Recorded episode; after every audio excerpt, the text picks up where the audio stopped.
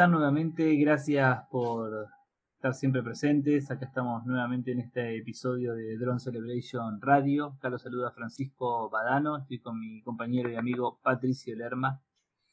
Bueno, buenas noches a todos. Bienvenidos a un nuevo episodio de programa extraño y dronero. Extraño y dronero, me, me gustó. Bueno, lo que recién escuchamos anticipa un poco de qué va a ir la primera parte del programa. Acabamos de escuchar el track Hurdy Hurry de Phil Nidblock de su disco Touch Works for Hurdy Gurdy and Boys del año 1999. Phil, bueno, es un gran referente de la música minimalista, tradicional, casi folclórica, ¿no? Por, por el tipo de instrumentaciones que suele usar. Y bueno, nos encanta, nos gusta mucho, así que hace rato queríamos meternos un poquito en su mundo. Así que arrancamos con, con, este primer tema y ahora mm, Pato nos va a contar un poquito de, la historia y de la, de la, actualidad y después vamos a escuchar una de sus últimas producciones de este año. Bueno, este, sí, lo que escuchamos recién era Hurdy Hurry, Phil Niblock, es músico, es, también es un realizador audiovisual, nacido en el 33, tiene 87 años al día de hoy, así que larga, larga trayectoria, quizás eh, no tan conocido como los referentes del dron y del minimalismo de esa época, siendo contemporáneo quizás a Lamont Young o a Paulino Oliveros, pero bueno, eh, es contemporáneo, la verdad de ellos quizás no fue tan, tan conocido, creo más que nada porque se, se movió en circuitos un poco diferentes quizás a los, a los musicales, teniendo el tema este de que era realizador audiovisual, él hacía películas, vino también a Latinoamérica a filmar, a, Brasil, a Perú, a Colombia. Entonces, como un poco esta mezcla que tiene él, creo que lo llevó por un camino diferente, si bien estuvo muy influenciado por todo el trabajo de, de Lamont Young y de los, de los droneros fundacionales, ¿no? Este disco en particular tiene la participación de Jim Oruk, eh, que es el que toca el Hurdy Hurry, en este trabajo, que aparte tiene dos tracks más que son de arreglos vocales. Y bueno, un poco la, música en general y la forma compositiva del Phil Niblock se basa en grabaciones de instrumentos en estudio.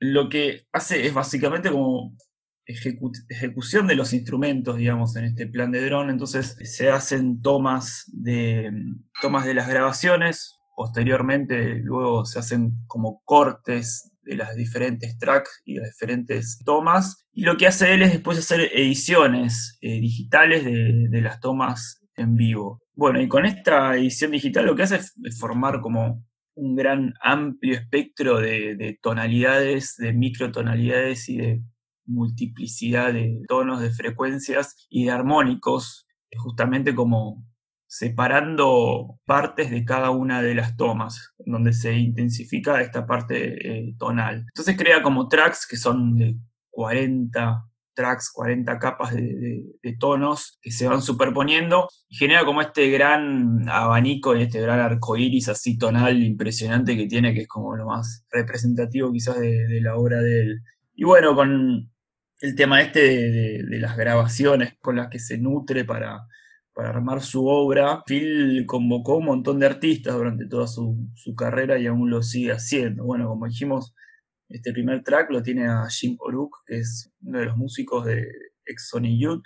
También lo tuvo a, Thurston Moore y a Lee Ranaldo, que van a estar presentes en el, en el track que vamos a escuchar a continuación.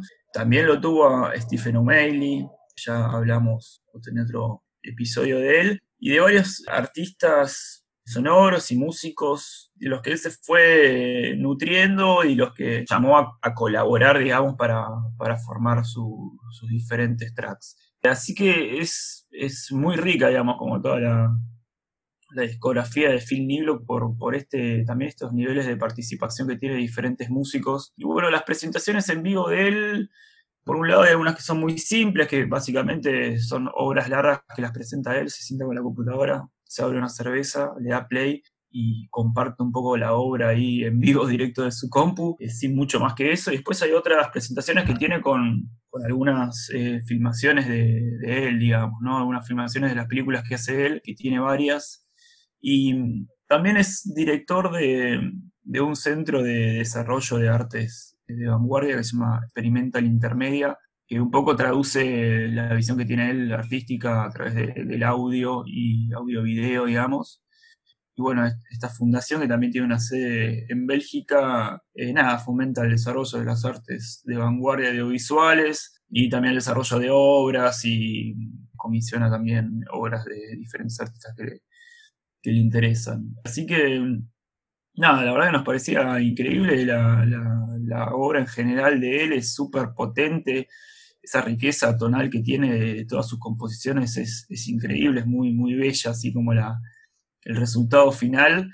Y nada, nos gustaba también mucho el tema de este proceso de las grabaciones y de los cortes de tomas de los instrumentos, porque la verdad que lo, lo sacan de contexto a instrumentos como la guitarra, o en este caso el, el hurdy eh, también tenemos otras eh, grabaciones con voces y, con violines y también algunos trabajos con flauta.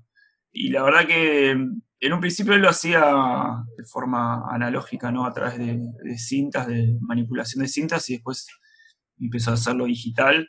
Y ahora el sonido este digital creo que le sienta muy bien, bueno, ya, obviamente hace muchos años, pero para este tipo de trabajos donde hay una manipulación del material ahí digital, eh, como esa claridad y esa, esa textura que le da, el, da un poco la, la computadora, creo que termina ahí de, de redondear como un brillo a, los tracks que me parece que son increíbles. Está muy buena, muy potente y la verdad que tiene un montón de cosas para escuchar. Así que la verdad que nos parecía muy bueno tenerlo en, el programa, lo veníamos pensando hace bastante y, bueno, espero que, lo disfruten.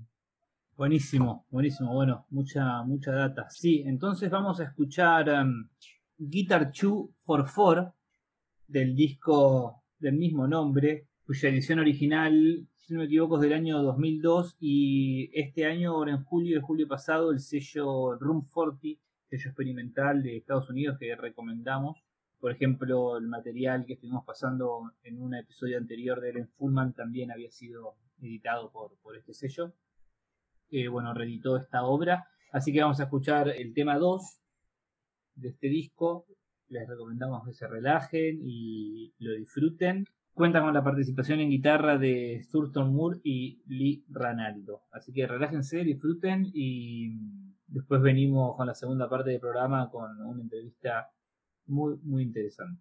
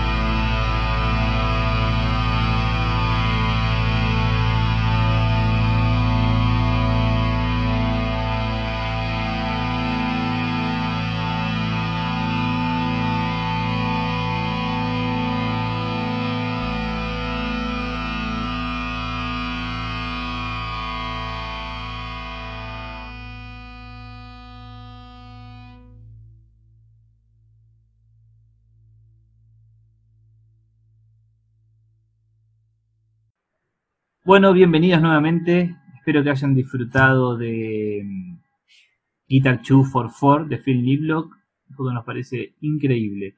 Y ahora mm, vamos a adentrarnos en esta segunda parte del programa y tenemos, bueno, una, una propuesta muy interesante, pues estuvimos charlando un buen rato con Gustavo Gatti de la mítica agrupación electrónica experimental argentina CUM.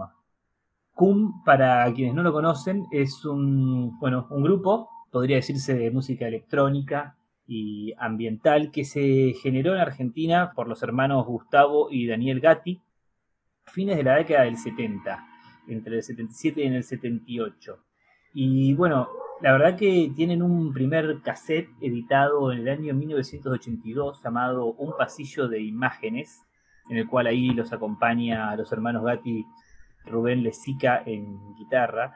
Y es casi una obra fundacional de la electrónica experimental y ambiental argentina. Y bueno, nosotros ya lo veníamos siguiendo hace rato, nos parece muy bueno.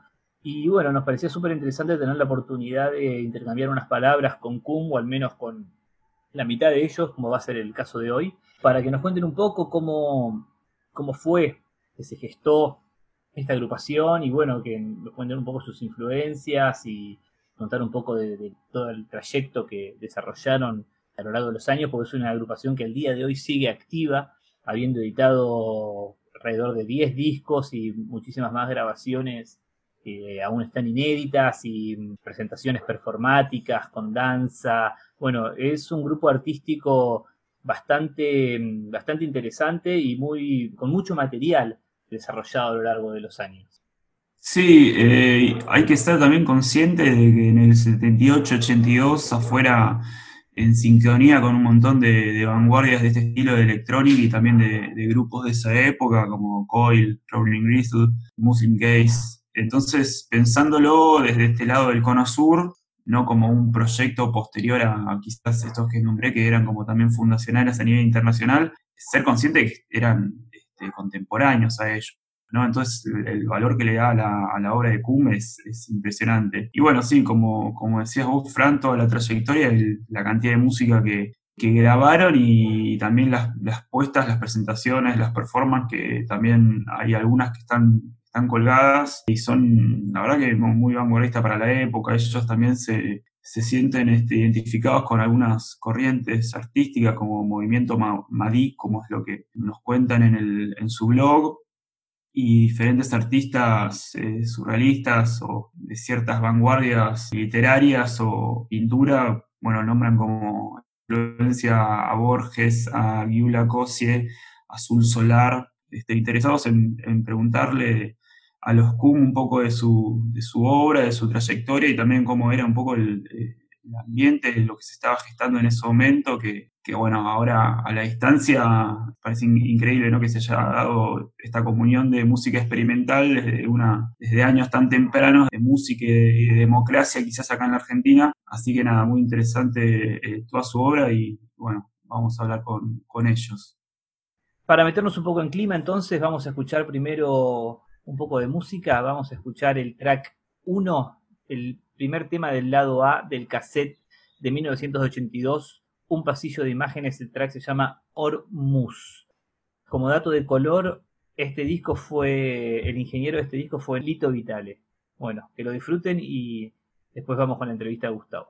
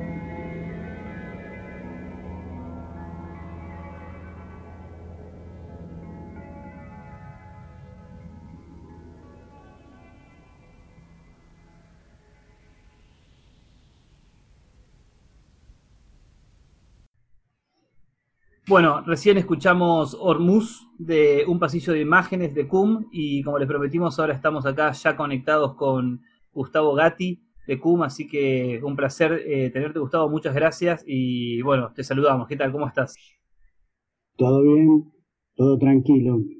Muchas gracias. Como, le, mm, como estábamos contando al aire recién, la verdad que nos parece súper interesante la, la obra de CUM y bueno, su gestación allá por fines de la década del, 70, y la edición del primer cassette de un pasillo de imágenes que es de 1982. Entonces, un poco por ahí la primera pregunta que te queríamos hacer, por un poco por curiosidad, era cómo se gestó este proyecto, digamos, cuáles eran las, influencias que por ahí tenían en ese momento para empezar a haber hecho una obra casi fundacional de la electrónica ambiental argentina en, en el año 1982. Bueno, es un, como ya uno se da cuenta que son varios años que venimos eh, trabajando en la línea. Es nuestra línea de tiempo y es como respetarla.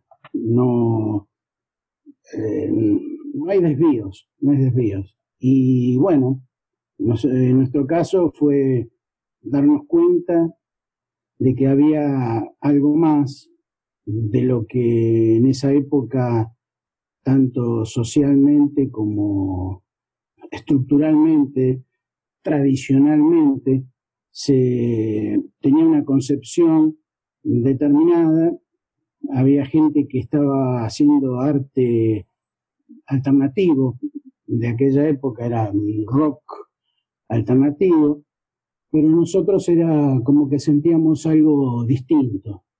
Hoy, a la, digamos, a la distancia, eh, es algo que lo podemos denominar como frecuencial.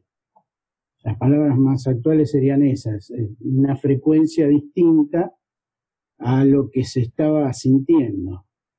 Nosotros estábamos este, en esa época eh, temprana, en la juventud, estábamos haciendo eh, investigaciones mm, de otra índole, nada que ver con, el arte. Si bien habíamos tenido alguno, alguna incursión en eso, eh, no, no, somos este, eh, músicos, por ejemplo. Nunca lo fuimos, nunca lo vamos a hacer. No queremos serlo por, elección, porque eso sería este, limitar, limitar el arte este, de una forma que no es nuestra eh, línea de tiempo. Por lo cual, este, bueno, nuestras investigaciones eh, de los fenómenos paranormales que tenían que ver con el fenómeno ovni, digamos, llegamos a puntos eh, interesantes en eso, y obviamente en un punto que esto empezó a gestarse con un grupo de gente conocida, que la mayoría está en, en, ese cassette que se hizo en esa época, el primero, en el estudio de Lito Vitale. Lo grabamos ahí, él nos hizo de técnicos y bueno, fue toda una, una, una, una expresión hacia adentro y hacia afuera. Eh, empezamos a hacer este, sonidos y a, en esa época, digamos, era, yo hacía percusión este, electroacústica y había los primeros sintetizadores, este, mi hermano tocaba, Daniel tocaba este, un Miles, un sintetizador hecho en el país, uno de los primeros. Y bueno, la idea era hacer algo nuevo, algo distinto. Así, digamos, empezamos a juntarnos y a sonar y hacer cosas distintas. Por eso cada, si bien tenemos una línea nosotros de estructura hoy ya cuasi artística y una mixtura de, técnicas ya, digamos, en esa época era un poquito más este, volado, un poquito más este, sin forma. Hoy hay un formato más adecuado a los tiempos que estamos, que estamos pasando, que estamos transcurriendo hoy. Eso fue un poco el principio, este, digamos, teníamos en la cabeza otras cosas y otra sintonía y otra frecuencia, lo cual tuvimos que hacer otras cosas. no te encontraba, o sea, no te llamaba la atención agarrar una guitarra con esa información que tenías, quizás de las investigaciones estas que comentás sobre fenómenos paranormales, no te invitaba a agarrar una guitarra, te invitaba quizás a, agarrar algún instrumento que, genere otra conexión, otra vibración con estos intereses que tenías, digamos. Correcto, por eso en ese momento valieron eh, la percusión, el, golpear este, un timbal y, o un platillo, te da esa vibración en el momento y por supuesto, como hablábamos de las mismas cosas, este, íbamos a entrevistar personas, porque era un grupo de investigación, básicamente. Eh, digamos, eh, hablábamos de lo mismo y teníamos la misma frecuencia y si bien, por ejemplo, Noemí, me acuerdo en aquella época, tocaba flauta traversa y bueno, tocaba, ella tocaba flauta traversa y la, digamos, la deformábamos con pedales eh, y ahí fue la técnica mixturada hacia lo electrónico, que era, veíamos como un futuro. Entonces nosotros estábamos de acuerdo con el futuro, de alguna forma. Y en algunos recitales de rock también nos hemos presentado haciendo nuestras cositas raras. y en este momento, digamos, en esta época que empezaban como a, conectarse directamente con lo musical, empezaron a adentrar, digamos, como a cierta escena musical o relacionarse con otros músicos, porque por lo que estuvimos eh, investigando también, ahí mismo, en, eh, ustedes son de San Miguel, es verdad esto, ¿no? Perfecto. Este, había otros músicos eh, que también estaban un poco en la misma, en esa, en, ese, en esa ciudad, digamos, ¿no? Porque estaba Carlos Alonso, Sigo, y parecería como que había un foco de interés en cierta música experimental, digamos, no es que eran hardcore o punk, sino que eran como, había un cabeza buscando otro sonido, otra, otra conexión, digamos. ¿Hubo un momento que se empezaron a como a relacionar con ellos? ¿O cómo fue un poco ese, sí. esa, ¿cómo se gestó? Hubo Hubo un intento en esa época de, hacer una alianza de grupos. Nosotros también era buscar ámbitos distintos. Empezamos a tocar también en Cava, lo que hoy es Cava, en la época de la capital federal. Pero bueno, ahí empezamos este, a presentarnos y cada vez que nos presentábamos había un movimiento de gente que venía a ver y a interesarse por otras cosas la propuesta nuestra siempre fue un poco que tuviera que ver con, lo interno y con el externo referido al externo del planeta, ¿no? Una cosa así. Lo cual fue bueno porque eso nos, nos nutrió esa, esa sinergia que se produjo con otra gente. Siempre nos parecía interesante el hecho de ir combinándolo con estructuras sonoras que tuvieran que ver, después las fuimos cambiando con otra gente con, que manejaba imágenes y bueno, este, ahí la cosa este, se empezó a mezclar algo más multimedial, performance, o sea, en una época, en los 80, se nos catalogaba de performáticos, porque llevábamos algún, alguna persona para que hiciera una especie de teatro. Hay una rama en específica que estuvimos este, varios años con Pepe Glauco, haciendo, este, él hacía Butó, una de las primeras, digamos, este, personas que trajo, estuvo haciendo Butó acá en Argentina. Hicimos varias performances en distintos tipos de, ámbitos. Este, y hay algún video dando vuelta de la raza. Habíamos estado comentando con, Fran recién este, sobre raza, que ahí como la formación musical es con Sigo, con Ernesto Romeo, y bueno, y, ustedes dos. Pero de la raza, el video que está colgado me pareció como eh, imponente, digamos. O sea, me dieron ganas de, poder ver la, versión completa, porque parece, parecía está difícil que no te cataloguen como performático, digo, si ese es el espectáculo, ¿no? Porque era como una obra de, teatro o de danza. Aparte que me pareció con mucho, mucho simbolismo, no solo de la música, sino también desde las actuaciones ese lienzo que, se toma, que se levanta como bandera. No sé, me quedé como súper súper interesado de poder ver un, poco más de, eso. Esa es el, digamos, está dividido en dos, está entero, está, digamos, este, está la primera parte y la segunda parte. Esa, la, la del lienzo, es cuando termina el, final. Este, pero ojo, eh, si bien intervinimos este, Daniel y yo, esto fue una obra, eh, digamos, este, el guion eh, lo armó, o sea, el guion teatral lo armó José Pepe Glauco. Nosotros intervinimos con, Romeo y con Sigo y entre todos armamos ese, e, e, esa apuesta del Rojas, que fue en el Teatro Rojas, donde quedaron las ganas de, volver a hacer algo similar.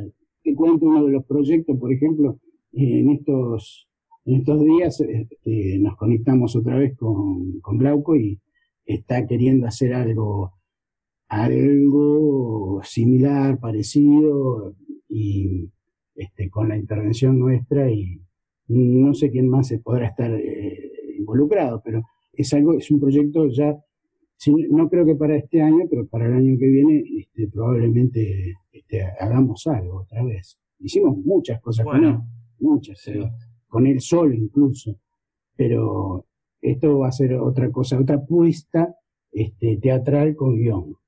Otro que habíamos visto que nos parecía interesante era esos ciclos que estaban haciendo con Daniel Melero, que hay una presentación que es el 11 del 11 del 11 a las 11 y 11, ¿no? Bueno, esto, fue sin, sin Melero, pero eh, te cuento, nosotros sí formamos parte este, de ese catálogo incierto de Daniel Melero. Lo que pasa es que Dani, este, también se nos contactamos muy, muy temprano, este, y estuvimos una bocha juntos haciendo cosas.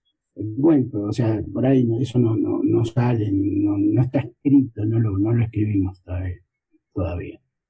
Nosotros este, ensayábamos en la casa de, en una época, ensayábamos en la casa de Daniel Melero, este, eran los domingos, domingos a la mañana. Pobre Dani, que lo teníamos que despertar para ensayar nosotros, te puedes imaginar. Y él nos grababa con todo el amor y el cariño, porque su estudio, viste, los inicios de los estudios, eh, de los home studios, digamos, este, poder grabarte este, y estar ahí plasmando eh, cosas. Y él intervino, también por eso interviene en algunos, en algún este, otro edición que hicimos. Por ejemplo, Mentira de Tigre, él estuvo fuimos a un estudio y, él estuvo haciendo la parte artística junto con Vivi Telas. En Vivi Telas ahí, este, ella hizo la vocalización, los textos los puso ella y nosotros hicimos la música. Eh, en una época más industrialoide y bueno, íbamos combinando esas técnicas también y gente que íbamos conociendo y artistas, digamos, este, pasamos por varias generaciones de artistas y este, la verdad que en eso siempre lo, charlamos este, con Daniel, es que eh, la valorización que tuvimos de las décadas posteriores este, a, la nuestra, este, incluso se traducen en las invitaciones para tocar en sus eventos.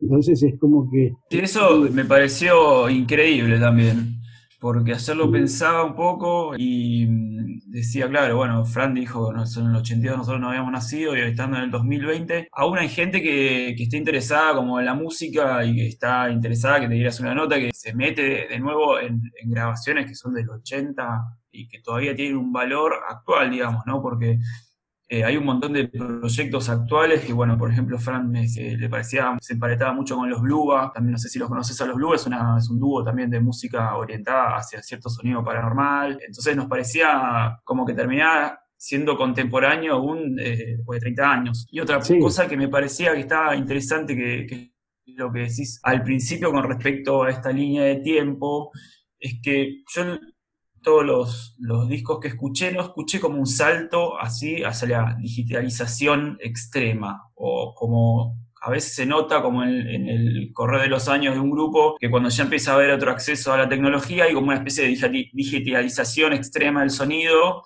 y me pareció que durante todos los discos como que hay cierta coherencia de nivel de calidez de audio más tirado al analógico, iba a portacassettes, quizás por decirlo así, que a, Ableton, ponele. No sé ahora cómo, cómo estarán grabando, componiendo, pero eh, encuentro como esa calidez de, sonido final de audio que a mí me encanta, que es muy representativa de máquinas de ritmo de los 90, que son como más plásticas, o, sonido también de, grabación directamente por consola, sin pasar por una compu.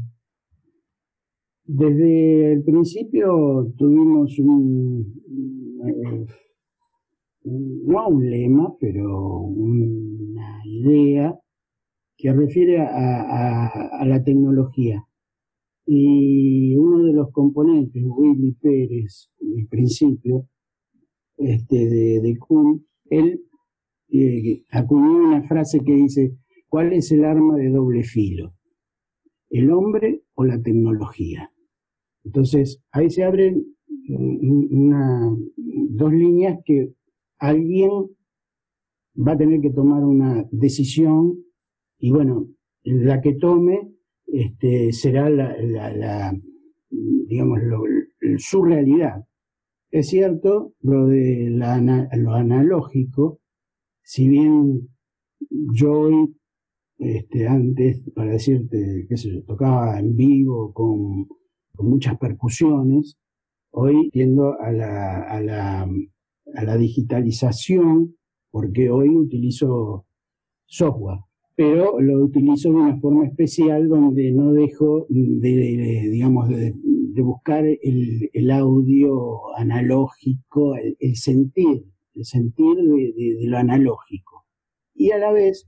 Sí, es, eh, eso, esa es una palabra, el sentir de lo analógico, porque vos podés digitalizar algo y obviamente que vas a ganar o no sé, o ganar o perder, depende de, quién lo escuche o lo disfrute, ¿no? Pero eh, creo que hay una, hay una proyección directa del usuario con la máquina en, la máquina digital, en la máquina analógica, digamos, que parecía que no se traduce tanto, no sé, con ciertos procesos digitales o de computadora de software.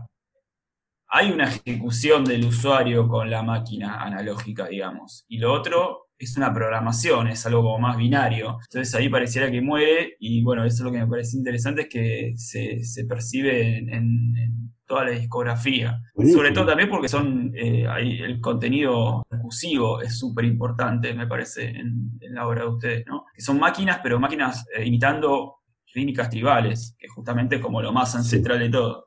Y tiene una, eh, por ejemplo, al error este, le damos una importancia no, no extrema, pero lo incluimos, porque lo humano contiene el error. La máquina es programada, si, la, si se programa, este, es un programa. Y ahí empezamos a entrar en otros temas, donde me permito desviar un poco el tema donde nosotros somos también programas, estamos programados. Venimos con, programas prediseñados y en tal efecto actuamos. Hay, una diversidad enorme eh, de, programas y, que venimos a experimentar en esta, situación, en este, en este lugar que venimos a pasar. No sé si de pasada, o tal vez sí, si existe el tiempo o no existe, pero, pero venimos a, hacer, eh, a, trabajar ciertas cosas y otra forma de identificarnos podría ser antimitómanos. Nosotros somos antimitómanos. Eh, donde está el mito de lo, de lo que se debe, de lo que se tiene, de lo que es correcto, ahí empezamos a ver este, la forma de no de no hacerlo tan perfecto. En el caso de, digamos, de la digitalización de, un tema, lo trabajamos este, hoy por hoy con los medios de hoy, pero no dejamos de lado esa sensación de, situación de algo, de que de los temas que abordamos nosotros. O sea, digamos, lo tratamos de ubicar de una forma artística al usuario este, al, consumidor, digamos, y lo valoramos como tal y le damos una proyección a nuestras, a nuestras ideas, nuestro trabajo, nuestro programa. ¿Qué va a ser? Sí, los medios digitales creo que también son como un poco creadores de formatos y la realidad es que hoy te encontrás con millones de artistas que por pasar por cierto, eh, por cierto medio digital o por cierta plataforma termina siendo una multiplicación de artistas iguales que parece que le pusieron una especie de, autoformato a todo y eso se va multiplicando porque al parecer todo lo que tiene Ableton pueden hacer como cierta música, entonces les permite como eh, a una propuesta artística que es similar a millones. Eh, digo que esta gente está en un problema. Se ata, se limitan y quedan como en la rueda de Samsara, ¿viste? Quedan yendo y viniendo, yendo y viniendo, y porque hacen, copian, copy-paste, o sea, hacen lo, mismo. Eso, digamos, lleva a, a, una, a un formato determinado de gente o programas que mantienen su, su formato siempre no, no exploran el, digamos, la, salirse de la Matrix. Eh, es como que se quedan ahí adentro y se, eh, se nutren de eso nada más y queda ahí lo que está bien, lo que la escala musical. Está todo bien, no hay error. Zapatero a tus zapatos. Nosotros venimos a crear, a experimentar la creación vibracional y dar esa nueva cosa a la gente, porque para muchos es nueva. Por eso cuando pasan generaciones lo toman como algo nuevo. Sí, sobre todo porque se siente muy actual. Esa era la primera reflexión que por ahí me, me daba cuando escuchando el, el, cassette en un pasillo de imágenes, es la, la, actualidad de los sonidos que están grabados ahí. Eh, no, no, no es algo que haya envejecido y que se escuche medio como, como de otra época, sino todo lo contrario me, parece un trabajo como eh, visionario. buenísimo. Eh, mira, yo tengo una, anécdota que obviamente por un lado muestra los años que tengo, que no tengo ningún problema en mostrarlos, porque siento que he hecho muchas cosas y me parece que voy a hacer muchas más. Llegamos a una, eh, fuimos a ver una, una fiesta electrónica hace unos años y fuimos a, a, ver, a, disfrutarla, ¿viste? Y se nos acerca una chica. Y la chica nos dice, uy, ustedes son los Kun, y qué esto, qué lo otro. Yo, dice, mi papá me iba, me llevaba a mí cuando era chiquita y los iba a ver a ustedes. Esa chica es eh, Ludmila Pereira, una chica que hace un arte. Sí, sí, la, conocemos, la conocemos de Killer eh, Drums. Claro, de kilogramos. Y digamos, lo, lo, que sentimos nosotros fue, mirá lo que, lo que ayudamos a, de alguna forma a, poner una semillita ahí adentro, ¿no? Y bueno, esa, por ejemplo, es una pauta de que en las sucesivas generaciones sí se nos ha tomado en cuenta y la idea siempre fue, digamos, llevar el mensaje nuestro de, de, introspección de la gente, de la, conciencia del ser humano o el holograma máquina-hombre. Y, después con el mensaje, obviamente, porque todo, todo relacionado, como es arriba es abajo, afuera también existe lo que existe acá de otra forma, y bueno, nosotros hemos estado limitados por mucho tiempo a, a esto. Bueno, nuestro mensaje siempre eh, apunta a, que cada uno pueda hacerle una vuelta más a, su propia perilla y poder ver otra, otra cosa más y siempre ver algo más, siempre hay algo más. Entonces hacia ahí apuntamos y eso a lo mejor nos hace que, sí, yo hoy por ejemplo, como te decía, uso software, combino, combino software pero en la última, en una de las últimas este, ediciones que hicimos, es el video que levantamos de Sigmus 2, este, ahí invitamos a, la gente que, trabajó con nosotros Y ellos usan, está en guitarra, Rubén, está este, Noemí con su flauta y, también mezclamos cosas analógicas. Por él le damos su valor también.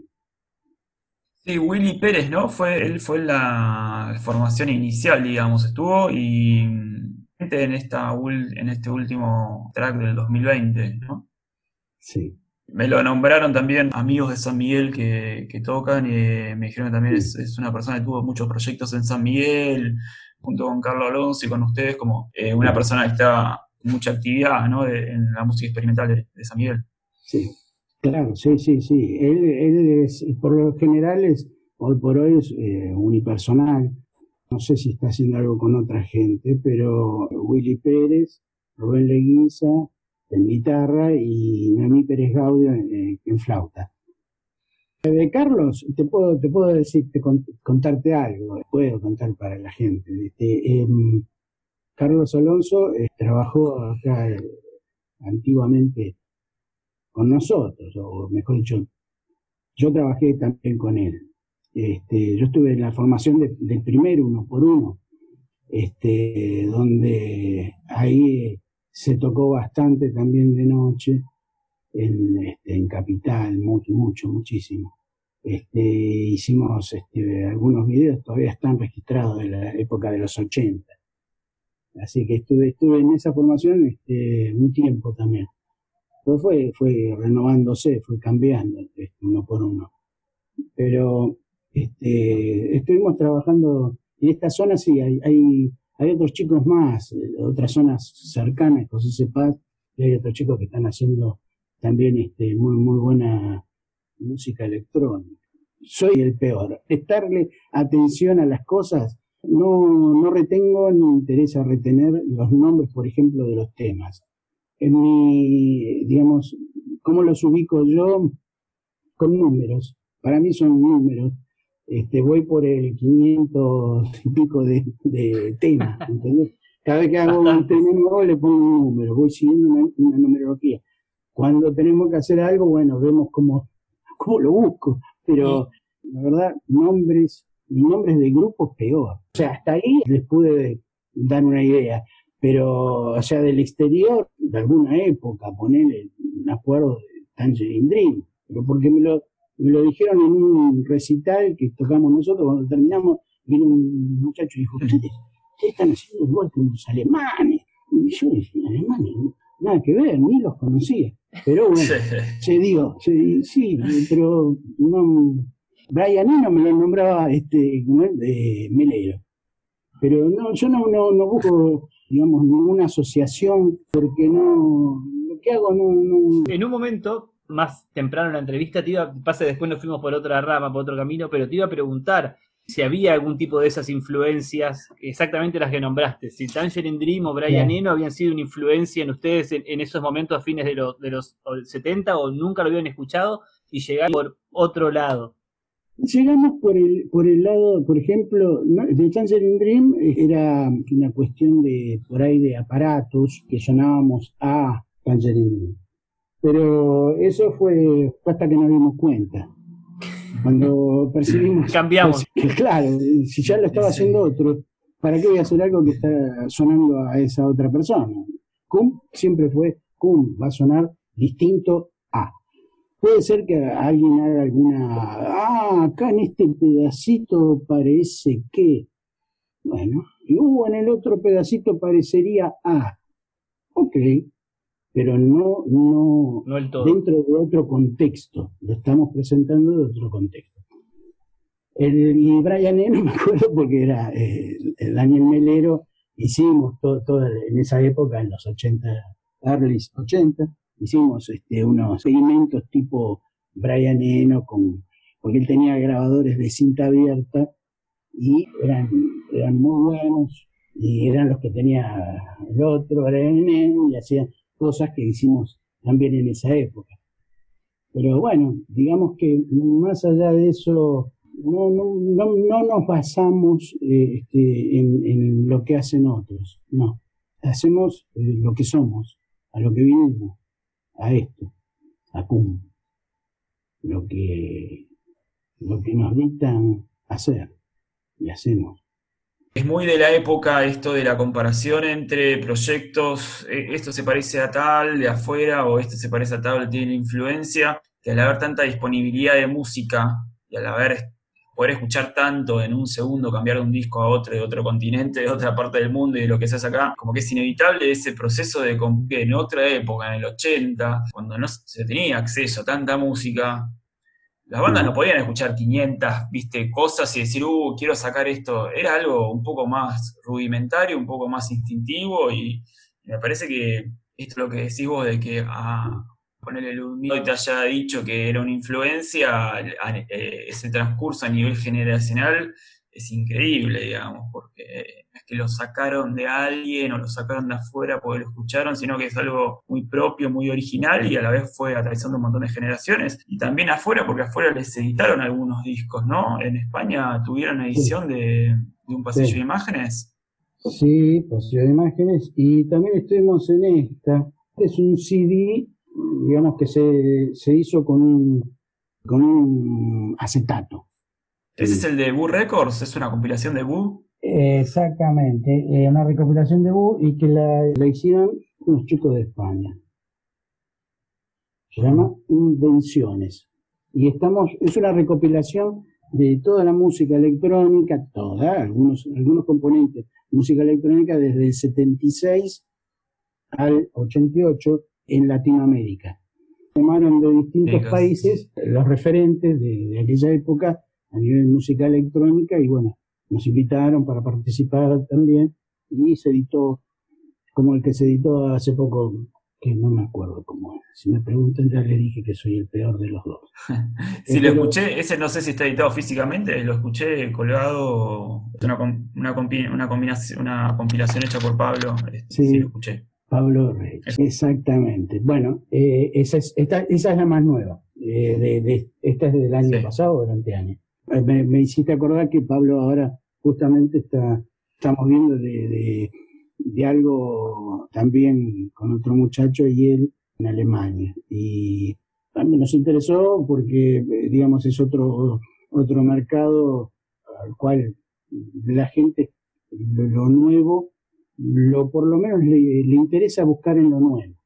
Nosotros cuando tocamos en la época de catálogo incierto con Melero, tocamos en el, eh, una de las presentaciones fue en la cuna de, digamos, del arte alemán acá en Argentina y traen exponentes de allá. Obviamente nos veían con los ojos así, te puedes imaginar, pero, eh, o sea, mm. siempre con buen resultado. Así que son experiencias que, hacia afuera también estamos tirando cosas. Igual ya no existe más el afuera. Eh, y no existe más el afuera. Sí, sí, sí. o sea, hoy por ahí la afuera es, este, qué sé yo, Venus, otra galaxia. Tal cual, sí, sí, sí. Acá es todo lo mismo, estamos dentro de la misma pelota. Es todo lo mismo. Y estamos muy locos todos los que estamos acá adentro. Estamos muy locos y los, los que la manejan también están muy locos, que es lo peor de todo. Claro, no, esos están re locos. Lo peor de todo que nos llevan a cualquier lado, lamentablemente, pero lo otro que te quería preguntar, eh, volviendo a la, a la, parte musical, era qué nos podías contar de, del hoy, de CUM, de la actualidad, ¿no? Respecto del disco este, o del nuevo track que salió, este Cygnus 2, ¿no? ¿Correcto? Y, y cuál es la relación con el, con el Cygnus anterior que habían sacado también. Porque por ahí después teníamos ganas de, de pasarlo, de como mostrar un poco en qué anda CUM hoy y pasar, pasar ese track. Signos 2 es un ayornamiento. nosotros lo habíamos hecho hace un tiempo atrás y lo habíamos presentado en vivo, que eran diapositivas de los agrogramas que hay sobre la, sobre la tierra, sobre distintos lugares. Entonces, este, por una cuestión de que no había quedado muy este, registrado de alguna forma que nos placía, se nos ocurrió decir, bueno, hacemos la segunda versión. Después de los 10 años, después de 10 años, hacemos una nueva versión de este tema con nuevo, porque siguieron habiendo nuevos este, agrogramas, crop cycles.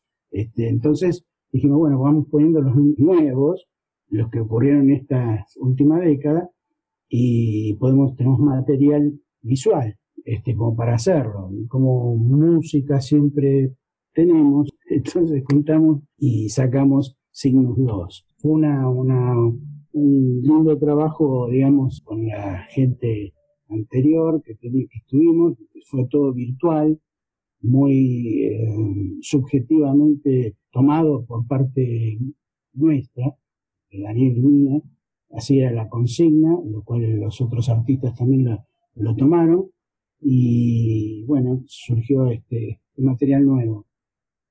Signos forma parte de una trilogía que es este punto L y la UFO Tour. Es una trilogía que van siempre juntitas. Eh, por lo cual, una vez que ya, como hicimos el, el, el, epílogo de punto L, eh, probablemente lo que venga, si no es este, el epílogo de Cygnus, sería la UFO Tour de nuevo.